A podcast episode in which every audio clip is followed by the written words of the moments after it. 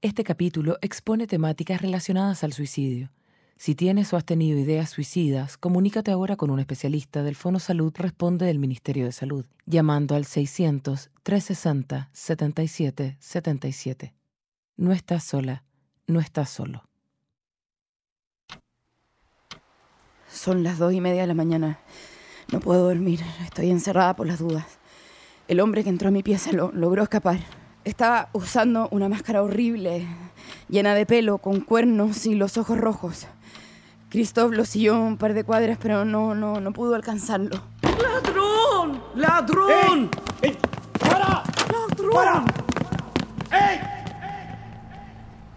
¿Nombre completo? Victoria García Ávila, Ruth, 10475-990-3, edad, 43 años, estado civil. viuda.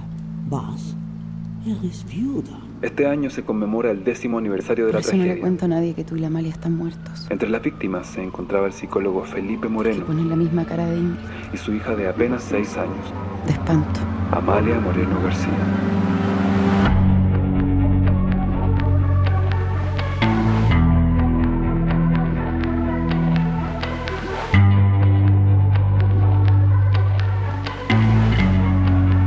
Podium Podcast presenta Corderos. Episodio 7. Plano Celestial.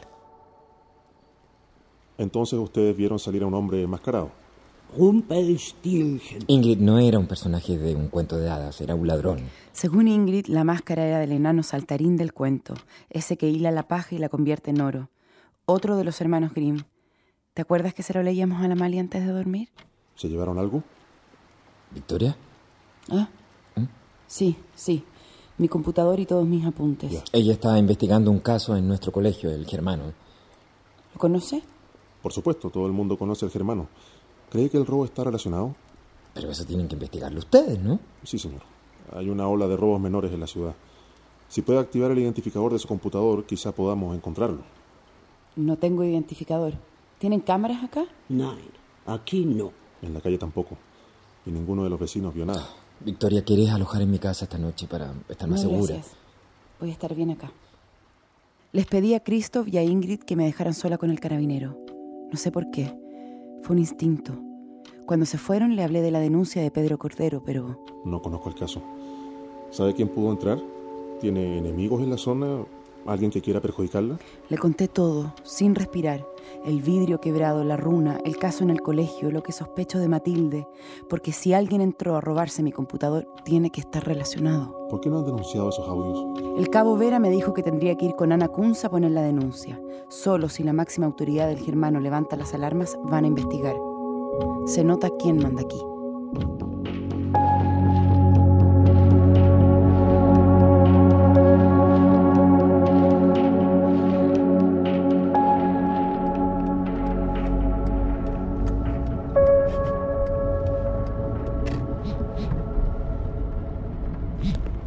Jefa, ¿cómo estás? ¿Por qué no me has contestado el teléfono?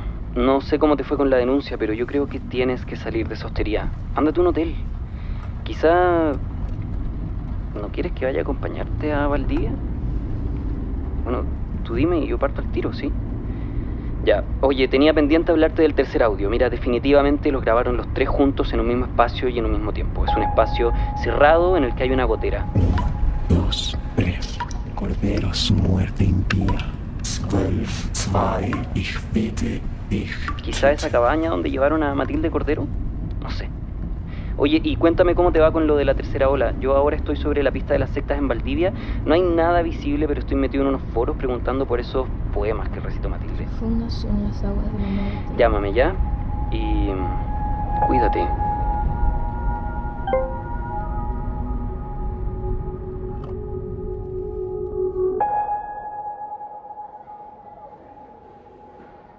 Vamos a carabineros, por favor, Ana, te lo no, pido. No, Victoria. Siento mucho lo de tu computador. A lo mejor podemos reponerlo. Pero yo ya suspendí las clases. Creo que es importante que averigüemos quién fue. Ellos pueden ayudar, hacen su trabajo. Lo hago por la seguridad de tus estudiantes, Ana. Nine, nine, nine. Bueno, entonces déjame hablar a mí con tus alumnos. ¿para qué? Porque ellos saben lo que le pasó a Matilde. Quizás alguno puede ayudarme Ok, a eh, darme una luz. Ok, Victoria, ok, pero sin sospechosos no voy a ir a la policía. Además fue Cristóbal Santibáñez. Victoria. Te repito, te lo vuelvo a repetir. No creo que Cristóbal tenga que ver. ¿Podría ser una futura víctima? Sí, pero el culpable, el autor de esto, no. Bueno, está bien, está bien. Mira, habla con ellos. Ve si consigues algo más concreto. Pero no los asustes, ¿ok? Oye, y lo siento mucho por lo de tu familia. Qué horror lo que te pasó. Los seguidores de la luz realizaron un ritual que acabó con un incendio y la muerte de 10 de ellos. Felipe Moreno, Amalia Moreno García. Nota número 53. Miércoles 30 de noviembre, psicóloga forense Victoria García para el registro. Caso Colegio Germano de Valdivia. Estoy esperando a los alumnos de cuarto medio, especialmente me interesa hablar con Florencia.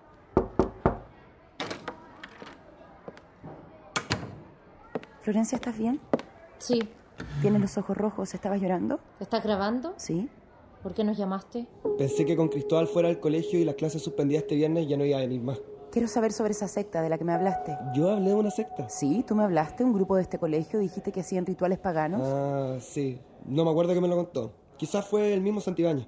¿Cristóbal? Sí, ya cachaste que es raro. Él mandó los audios, ¿verdad? ¿Qué crees tú, Petra? Que sí, bueno, eso dice la Florencia y todo. ¿Piensas eso de verdad o es solo porque Florencia te dijo? Eh, no, es lo que yo pienso. ¿Ella les dijo que Cristóbal era culpable? La Flo. Bueno, sí. Ella tiró la idea y a todo no hizo sentido. ¿Hacen fiestas en el bosque? O sea, nosotros carreteamos en casa, pero las fiestas del colegio son en el bosque. En el sector de Corral, ¿verdad? Donde se perdió Matilde Cordero. Sí. ¿Hay una cabaña cerca? No sé, de más que sí. Alrededor de Valdivia hay miles de cabañas, ¿o no? Quiero preguntarte por ese dibujo. ¿Qué? ¿Qué, qué tiene? Esas tres olas que dibujaste. ¿Es el mar? ¿Conoces el experimento de la tercera ola, Florencia? No, no. Florencia, quiero que tengas claro lo peligroso que es esto. Estás haciendo un experimento con tus compañeros. Eso estás haciendo. ¿Qué? Es mucho mejor que lo hables conmigo. La policía no va a ser tan paciente como estoy Espera, siendo pero yo. ¿Tú crees que yo mandé los mensajes? Pienso que eres una persona muy inteligente y que quisiste jugar un juego que se te fue de las manos. Y- ¿qué, qué pasa? ¿Qué pasa? ¿Qué hiciste, Florencia? ¿Qué hiciste? Estoy cansada, estamos amenazados de muerte, tengo miedo, yo traté de ayudar, por eso te conté lo de Cristóbal. ¿Por qué le echaste la culpa? Mandaste los audios y te asustaste. ¿Eso te pasó? ¿Eso te pasó? Florencia, ¿qué hiciste? Yo no he hecho nada, ya, ya no quiero más. ¿Qué hiciste, Florencia? ¿Qué hiciste, Florencia? Te lo juro que no hice nada, por favor, déjame tranquila, por favor, por favor, yo no hice nada, te lo juro. Déjame tranquila, por favor, yo no hice nada, te lo juro.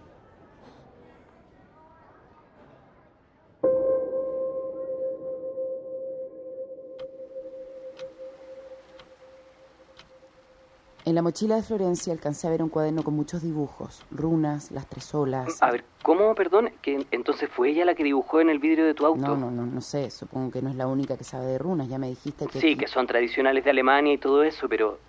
¿Y si fue ella la que se metió en tu pieza anoche No, a robarte no, el no. computador? El de la máscara era un hombre, era grande, era corpulento, tenía Sí, pero fuerza. entró a robarte lo del caso, Victoria. O sea, podrían estar trabajando juntos. Nosotros sabemos que hay más de una persona detrás de los audios. Sí, pero es una cabra chica. Según Christoph, ella no tiene nada que ver en esto. Y no me la imagino tampoco quebrando vidrios ni coordinando robos. Fui torpe, Ignacio, fui torpe. Me equivoqué con ella, la apreté demasiado. Es una niña.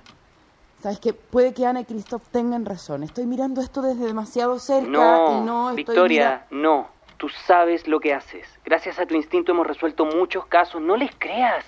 Ok, gracias Ignacio, gracias.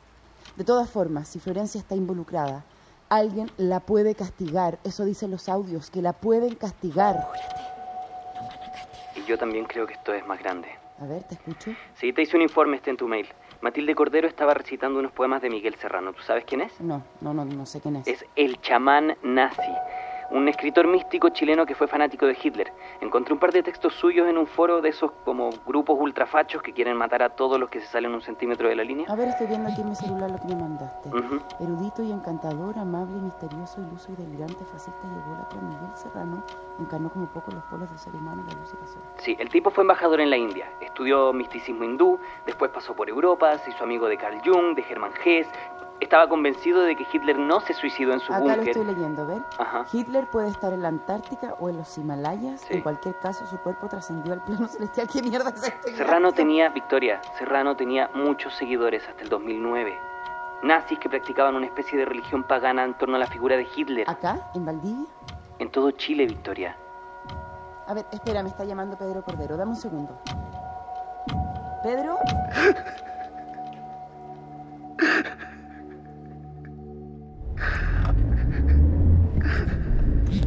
Ignacio, voy camino al hospital. Matilde Cordero trató de suicidarse, está en coma y dejó una carta. Fue ella.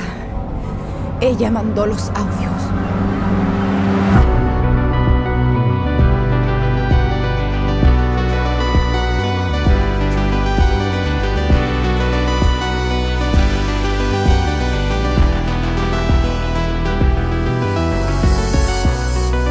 Corderos es una producción de Podium Podcast, escrita por Catalina Calcani, dirigida por Trinidad Piris, diseño de sonido Luciano Correa, protagonizada por Elisa Zulueta. No dejo de escuchar al viento que te nombra.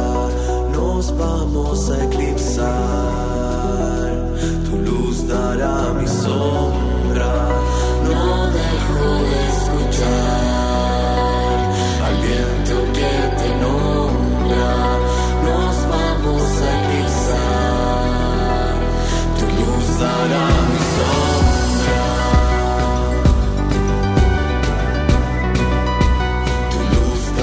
mi